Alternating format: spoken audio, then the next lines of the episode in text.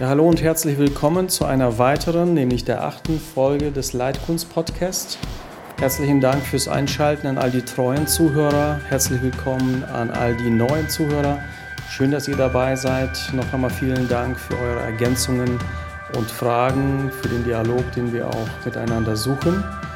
Unser Wunsch ist es, euch im Alltag zu unterstützen, im Alltag bei euch zu sein und äh, so ein Podcast ist eine, ein Weg dahin. Deshalb sind wir dankbar für den Dialog mit euch. Wir setzen heute fort mit dem Gespräch mit Waldemar Hader. In der vorherigen Folge sprachen wir über den Werdegang eines Leiters. Ihr habt anhand seiner Biografie gesehen, wie Gott formt, wie Gott beruft, wie er die Berufung bestätigt, wie er auch in diesem Prozess nicht nur durch einen Leiter wirkt, sondern vor allem in einem Leiter wirkt und den auch formt und auch reifen lässt.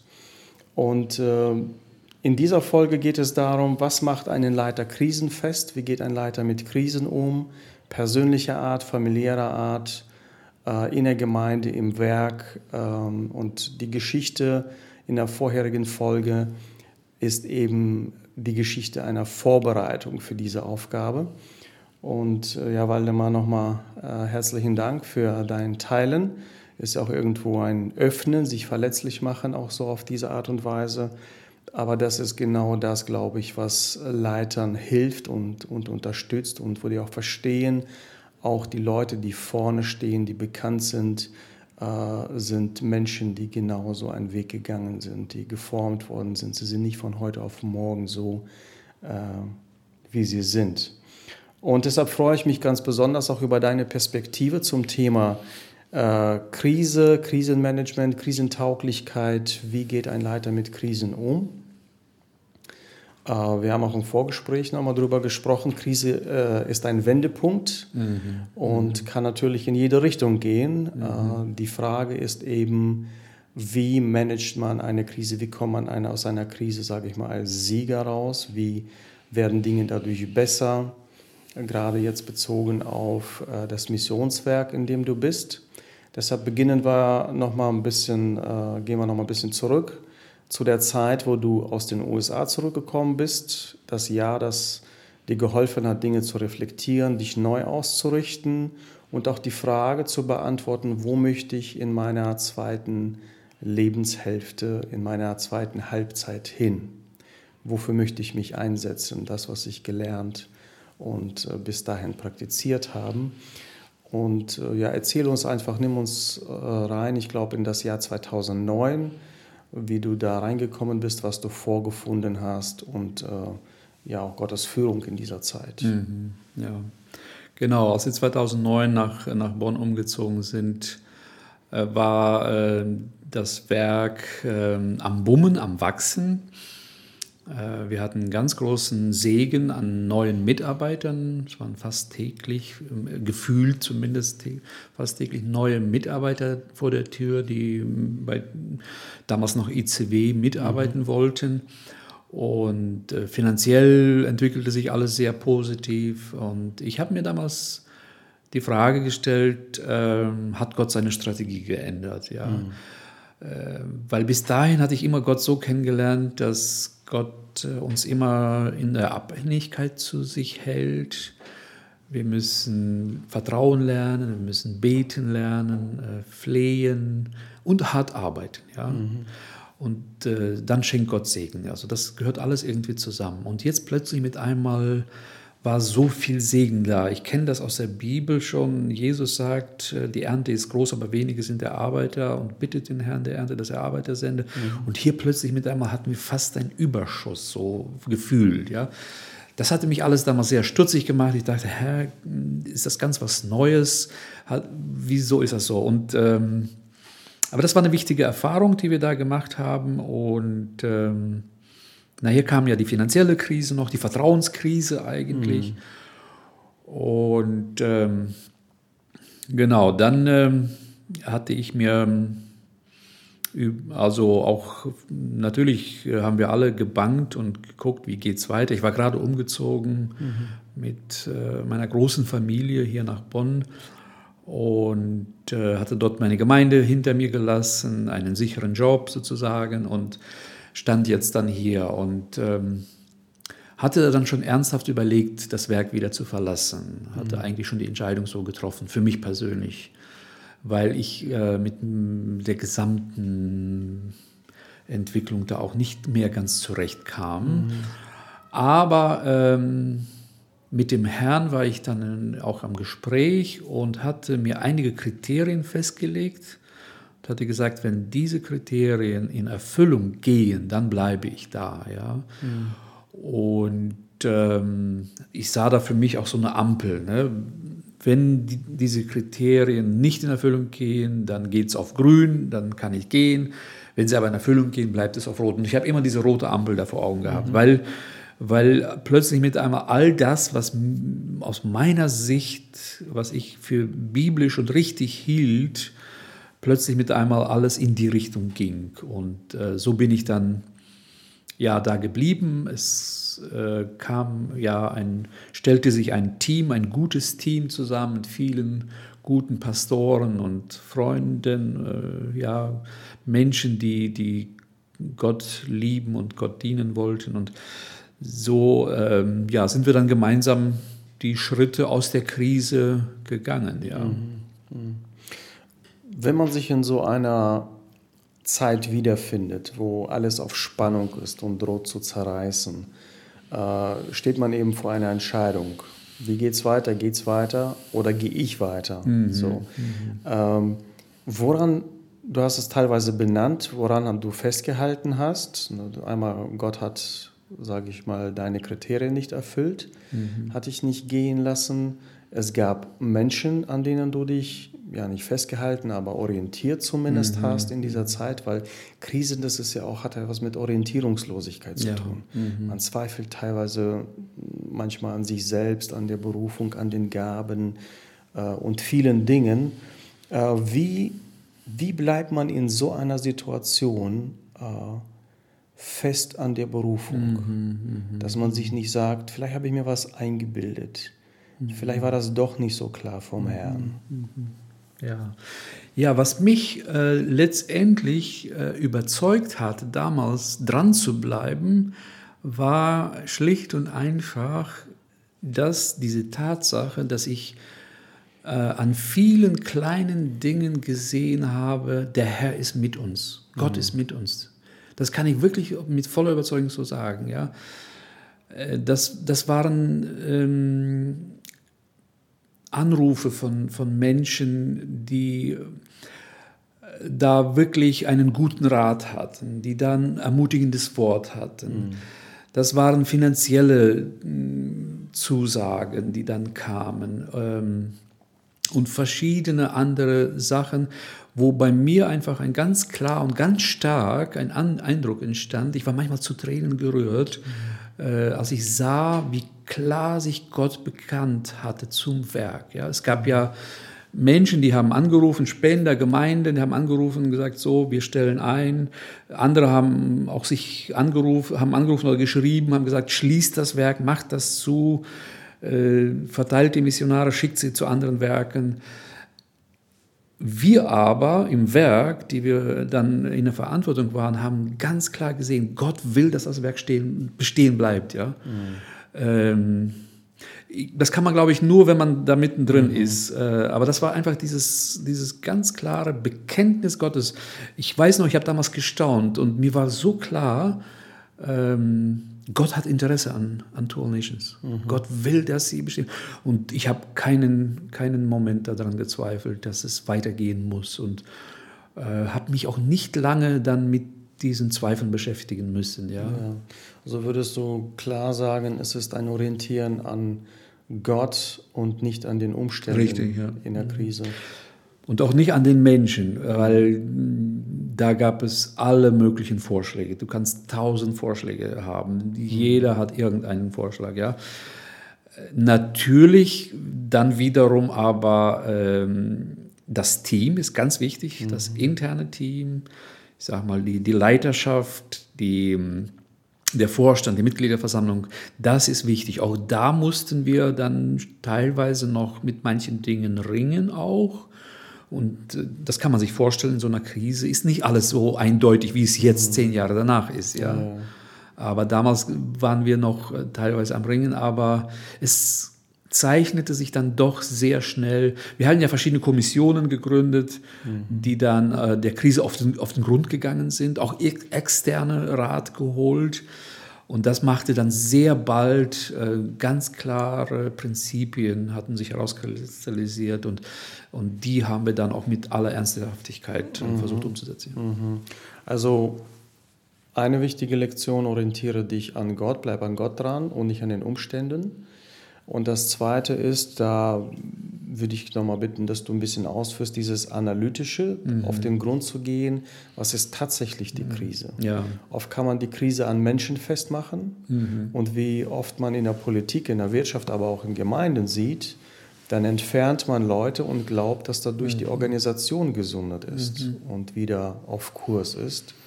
Äh, erzähl uns ein bisschen kurz über die Analyse, wie hat die ausgesehen? Und vor allem, dass wir in der nächsten Zeit auch darüber reden, wie baut man eine Organisation nach so einer Krise wieder auf. Mhm, dass man nicht so lange daran hängen bleibt, oh, was ist uns Schlimmes passiert, mhm, sondern mhm. was sind die Dinge, Werkzeuge, Prinzipien, an denen wir uns orientieren müssen, wenn wir so ein Werk aus der Krise dauerhaft führen wollen. Mhm, mhm. Die erste Frage? Zur Analyse. Analyse, ja. Genau. Ähm ja, also die ähm, Analyse, da mh, hm, war uns dann deutlich geworden. Wir haben uns die Frage gestellt, wie konnte es dazu kommen, mhm. dass man diesen, Fe diesen ja, folgenschweren Fehler dann begangen hat im, im Werk. Ähm, und ein, eine Feststellung war, ähm, Teamarbeit ist die Lösung. Mhm. Nicht äh, so viel Verantwortung auf wenige Menschen, sondern äh, es muss auf breitere Basis ge gestellt werden. Ja? Also äh, Vorstand. Äh, es muss im Prinzip eine, eine krisenfeste Struktur her. Es ist tatsächlich zunächst mal ein strukturelles Problem. Mhm. Ja? In guten Zeiten ist jede Struktur im Grunde genommen gut, ja. Mhm. Aber eine Struktur in einem Werk, in einer Gemeinde muss für die Krise gemacht werden. Dann kann man auch so eine Krise durchstehen. Und das, ein Prinzip war für uns ähm, Teamarbeit. Äh, das andere war Gemeindenähe, Gemeindeorientierung, auch wirklich tatsächlich äh, zu sagen, wir als Missionswerk wollen den Gemeinden helfen, Mission zu mhm. machen. Mhm. Ja. Äh, als Vorstandsmitglied kenne ich dein Mantra aus ja, den ne? Gemeinden für die Gemeinden. genau. Da spielt vielleicht meine, mein pastorales äh, mhm. Hin Hintergrund, mein pastorales Herz dann doch eine, eine Rolle mit auch. Und äh, das ist so gewachsen auch, war schon immer meine Überzeugung gewesen, dass die Gemeinde, alle Christen haben den Auftrag, Mission zu machen. Ja? Mhm. Und Missionswerke haben eben die Expertise und sollen den Gemeinden helfen. Und das ist auch gut, dass es die gibt. Und das sehen wir schon auch in der Bibel auch. Paulus und Barnabas, die hatten auch schon Aufgaben eines Missionswerkes wahrgenommen. Ja, so. Das ist das, was wir tun. Ja. Das andere ist äh, ganz, ganz wichtig, ist die Transparenz und Integrität. Ja. Mhm. In, in so einem Werk, ähm, das, davon lebt ein Werk und da, da wächst Vertrauen auf. Ja. ja. Oft denkt man bei Integrität und Transparenz gegenüber den Gemeinden, aber mhm. wie sieht so ein Wert gegenüber den Mitarbeitern aus, mhm. den Missionaren auf dem Feld? Mhm. Wie habt ihr das gelebt? Ja, ähm, das, wir haben uns von Anfang an gesagt, als, als Leitungsteam, dass wir alles, was wir tun, all unsere Werte, auf die wir aufbauen wollen und alles, was wir tun, soll immer so getan werden, dass andere es nachahmen sollen. Ja. Mhm. Das war für uns immer ein Anspruch. Wir wissen natürlich, dass wir nicht perfekte Leiter sind und wir lernen und, und machen Fehler und so weiter. Aber das hat nichts mit Integrität zu tun, sondern wenn wir dann Fehler gemacht haben, dann stehen wir dazu. Und dann, dann war das schlecht und das passiert immer wieder. Ja? Mhm. Und dann, dann korrigieren wir das. Äh, und ähm, ich persönlich bin der Überzeugung auch, wie, wie das ja auch ähm, so heißt. Ein Fisch fault immer vom, vom Kopf und mhm. das ist so. Und wenn man sieht, dass es im Werk nicht gut läuft, dann muss man sich immer in erster Linie auch als Leitung fragen, was ist passiert. Und diese, diese, diese Gefahr, die ist immer da. Ja. Mhm. Das kann, da kann sich keiner vorschützen, so in dem Sinne, dass es nie passieren kann. Da müssen wir immer auf der Hut sein und, und ich glaube, dass, das prägt eine Kultur äh, in einem Werk. Es ist eine Sache, eine krisenfeste Struktur zu etablieren. Mhm. Das braucht eine Weile, das haben wir jetzt alles erlebt. Mhm. Das ist eins, wenn du das im Leitungs-, als Leitung beschließt und verabschiedest und auch äh, publik machst. Äh, das dauert eine Weile, bis das wirklich implementiert ist. Mhm. Eine viel, viel schwierigere und zeitaufwendigere Prozess ist, die, die, die Veränderung einer Kultur, ja, mhm. einer Kultur, die auf Werten basiert ist. Mhm. Ja. Und das war uns wichtig. Wir haben uns gleich äh, am Anfang, den ersten Jahren, haben uns hingesetzt und haben gesagt, was ist uns wichtig? Was sind unsere Werte, die wir gemeinsam haben? Nicht der Einzelne, sondern wir gemeinsam. Und das war ein ganzer Prozess, den wir da durchgemacht haben und haben uns auf Werte wie dienende Leiterschaft, äh, geeinigt, wie Integrität und Transparenz, wie mhm. gemeindeorientiertes Denken und Arbeiten, wie Teamarbeit, wie äh, Mut zu neuem, ja, innovativem Denken und Arbeiten. Mhm. Das haben wir gesagt, wir wollen zwar äh, bibeltreu sein, auf jeden Fall, das ist uns ganz, ganz wichtig, aber wir wollen auch mutig neue Methoden und neue Wege äh, gehen, äh, weil das ist wichtig, dass man gerade in der Missionsarbeit das mhm. tut. Und das prägt eine Kultur im Werk und ähm, das braucht seine Zeit, bis das implementiert. Gerade bei einem Werk, das äh, in über 30 Ländern arbeitet, genau, ist die das Distanz zu den Mitarbeitern ist ja, ja nochmal Meilen, Meilen weit. Ja. Mhm. Eine besondere Herausforderung.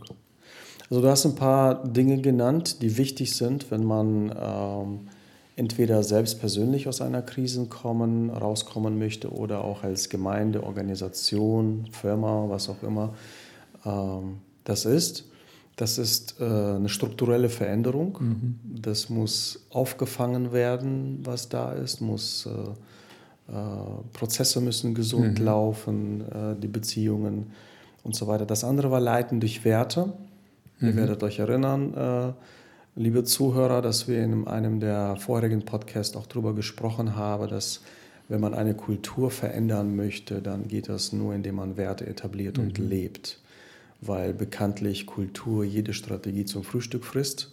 Laut Peter Drucker äh, muss man hier auch die Werte hochhalten und leben und sich nicht mit den Alltagsaufgaben äh, da auch beschäftigen. Ähm, wenn es darum geht, die Struktur krisenfest zu machen, hast du gesagt. Mhm. Was sind so Bestandteile einer Krisen, äh, krisenfesten mhm. äh, mhm. Struktur? Zum einen hast du ja das Team betont, mhm. dass es nicht alles sich auf eine Person mhm. äh, genau. einschießt, sage ich mal. Was sind so ein paar andere Dinge? Ja, es geht darum, ganz klare Arbeitsaufteilung, also Arbeitsbeschreibungen. Äh, was ist mein Job? Ähm, dann äh, für wen bin ich verantwortlich, wer ist für mich verantwortlich, äh, wem bin ich äh, rechenschaftspflichtig. Ähm, dann aber die Prozesse auch ja, mhm. im Werk. Äh, das, das, das, das ist ja letztendlich dann ein ganzes System, die Struktur. Das muss zu einem System werden, vergleichbar mit einem Uhrwerk, dass das ineinander greift weil sonst dreht sie, drehen sich die Rädchen für sich. Ja? Mhm. Gerade ein größeres Werk, dann gibt es die Personalabteilung und dann gibt es die, äh, sagen wir mal, die Abteilung der Öffentlichkeitsarbeit oder der Finanzen. Ja? Und wenn die Personalabteilung eine super Arbeit macht, aber nicht connected ist mit der Öffentlichkeitsarbeit oder mit der mhm. Finanzabteilung, ja, dann äh, gibt es nur Frust am Ende. Ja. Mhm. Das muss ineinander greifen. Das sind, das sind Systeme, das sind Prozesse. Äh, die Entscheidungsprozesse zum Beispiel. Wie, wie, wer trifft welche Entscheidungen im Werk? Ja? Das, das muss klar sein. Wenn das klar ist, hat man Vertrauen zueinander. Also darauf kann Vertrauen aufgebaut werden, kann Vertrauen wachsen. Äh, man muss sich aufeinander verlassen können, mhm. dass der andere seinen Job macht damit ich meinen machen kann. Und äh, das ist für mich dann, denke ich, am Ende auch ein krisenfestes System. Und auch in einem solchen System ähm, ist immer auch eine Selbst, ein Selbstschutz da. Ja? Da kann niemand einfach mal so ausbrechen und irgendeine verrückte Idee machen. Ja? So im Sinne, die komplett irgendwie uns vom Ziel abbringt, ja, sondern das, da ist eine, das sind Schutzmechanismen mhm. da, ja, so. Das würde ich so als, als krisenfest dann mhm. bezeichnen, ja. Mhm. Ja, Schutz ist ja nochmal ein anderes Stichwort auch, mhm. ein wichtiges. Ähm, ich denke, ein Teil dieser Struktur basiert auch auf Rechenschaft. Mhm. Ähm, und darauf hast du ja in den Jahren explizit drauf geachtet dass die Teams äh, rechenschaftspflichtig sind, jedes Team. Jetzt, wenn es zur Missionsleitung kommt, mhm, mh. wem ist das Team rechenschaftspflichtig? Wie wird das gelebt mhm, und mhm. äh, was macht doch dieses Werk dann krisenfest? Ja, genau. das ist eine ganz wichtiges, äh, wichtige Frage. Ähm, wir sind ja im Daily Business drin, der tägliche Arbeit beschäftigt. Man kann ja, wie man so sagt, manchmal auch betriebsblind werden. Mhm. Das ist ja bekannt. Dann ist es gut, dass es da nochmal eine Struktur drüber gibt, äh, die äh, nicht im täglichen, äh, in der täglichen Arbeit so tief drin sind, die da einfach ein bisschen höher drüber stehen. Das ist einmal der Vorstand. Wir haben einen Vorstand, einen siebenköpfigen Vorstand, der ähm, explizit ähm, der Missionsleitung ganz nahe ist, näher als die Mitgliederversammlung. Das höchste Gremium in einem Werk wie Dual Nations ist eben die Mitgliederversammlung. Mhm. Bei uns derzeit äh, 22 Mitglieder, äh, ja, äh, die achten auf, auf die Ausrichtung des Werkes, auf die Vision, auf die Ziele. Ähm, und da wird regelmäßig Bericht erstattet äh, und es gibt auch andere Kanäle, wie Sie eben unsere Arbeit überprüfen können oder be begleiten können. Mhm. Aber die Mitgliederversammlung wählt ja den Vorstand und gibt dem Vorstand den Auftrag, ganz nah an der Missionsleitung zu sein und äh, mit der Missionsleitung wichtige Weichenstellungen. Also es gibt bei uns keine wichtige hm, Weichenstellung äh, oder Entscheidung, die wir dann ohne den Vorstand machen. Ja? Also wir treffen uns vier, fünf Mal im Jahr, mhm. wo wir dann immer wieder äh, über unsere neuen äh, Entwicklungen oder neue Ideen, neue Pläne mit dem Vorstand reden und den Vorstand auch fragen, wie seht ihr das? Und Gott sei Dank, wir haben dann ein ganz wunderbares Miteinander, kompetente Männer im Vorstand und so, dass wir da glauben, dass wir da sehr gut aufgestellt sind. Ja, mhm. ja vielen Dank für diese Ausführung, für diesen Einblick auch in dieses Werk, in dein persönliches Leben. Äh, und abschließend nochmal eine Frage: so, Du hast jetzt Leiter vor dir jeder Generation. Jeder Leiter entweder wird oder ist schon mal durch eine Krise mhm. gegangen.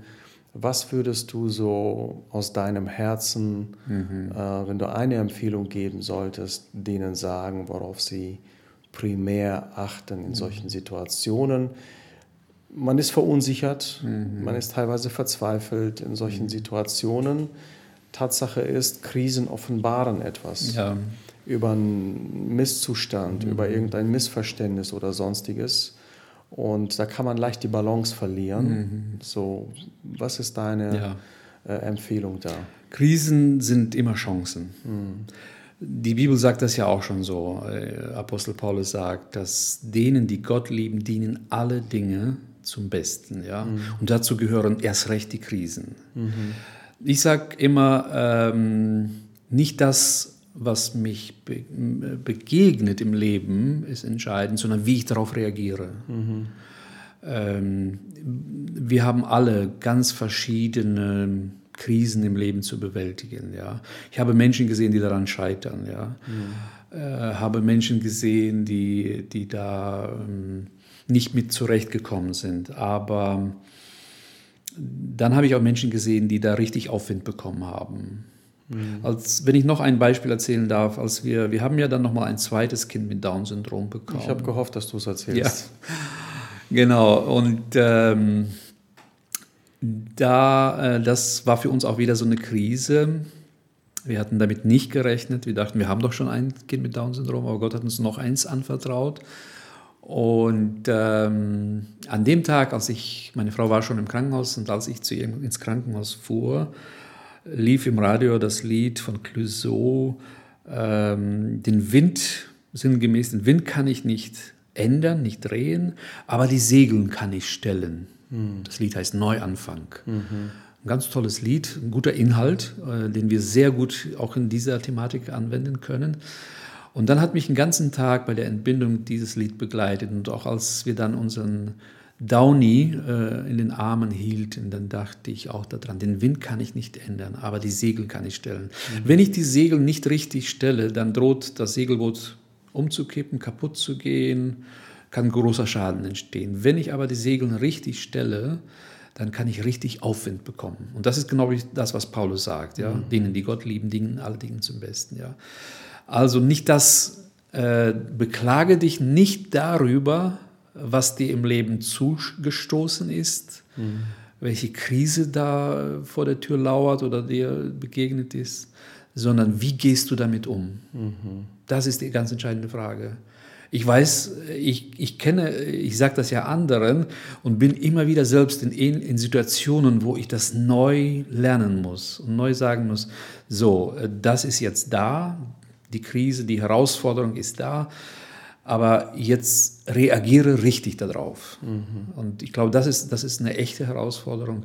Und wenn wir das tun, bekommen wir Aufwind, ich glaube auch in der zweiten oder dritten Lebenshälfte, wann auch immer. Ne? Mhm. Und, äh, und wir können richtig, richtig Schwung aufnehmen und richtig Gas geben und mhm. äh, ja, zur Ehre Gottes etwas äh, bewegen. Ja. Super. Also eine klare Empfehlung an jeden Leiter, jeder Generation Erkenne, woher der Wind kommt und stell die Segel auch dem äh, entsprechend auch zu erkennen, wie wirkt Gott und äh, dem auch äh, entsprechend zu begegnen. Vielen Dank, Waldemar, für deine ehrliche, offene Art, für die Bereitschaft auch, ja, einfach mal ein bisschen tiefer in dein Leben, dein Herz blicken zu dürfen und aus der Erfahrung auch profitieren zu dürfen. Ich darf es öfter tun als nur bei diesem Podcast, bin auch dankbar für diese Beziehung Mhm. Ich wünsche dir viel Segen und Kraft, Weisheit für deine Aufgaben, äh, wie im Dienst auch in der Familie. Danke, André. Ich schätze auch unsere Beziehung. Also, und ähm, danke für deine guten Fragen. Sehr gerne. Euch vielen Dank fürs Zuhören. Wir freuen uns, wenn ihr nächstes Mal wieder einschaltet. Ansonsten leitet fleißig die Folgen weiter, wenn es euch weiterhilft. Und gebt uns gern euer Feedback in Form von Fragen, Kommentaren, die wir dann versuchen auch in die nächsten Ausgaben zu, äh, einzubauen. Ich wünsche einem jeden viel Segen und Weisheit im Dienst und bis bald.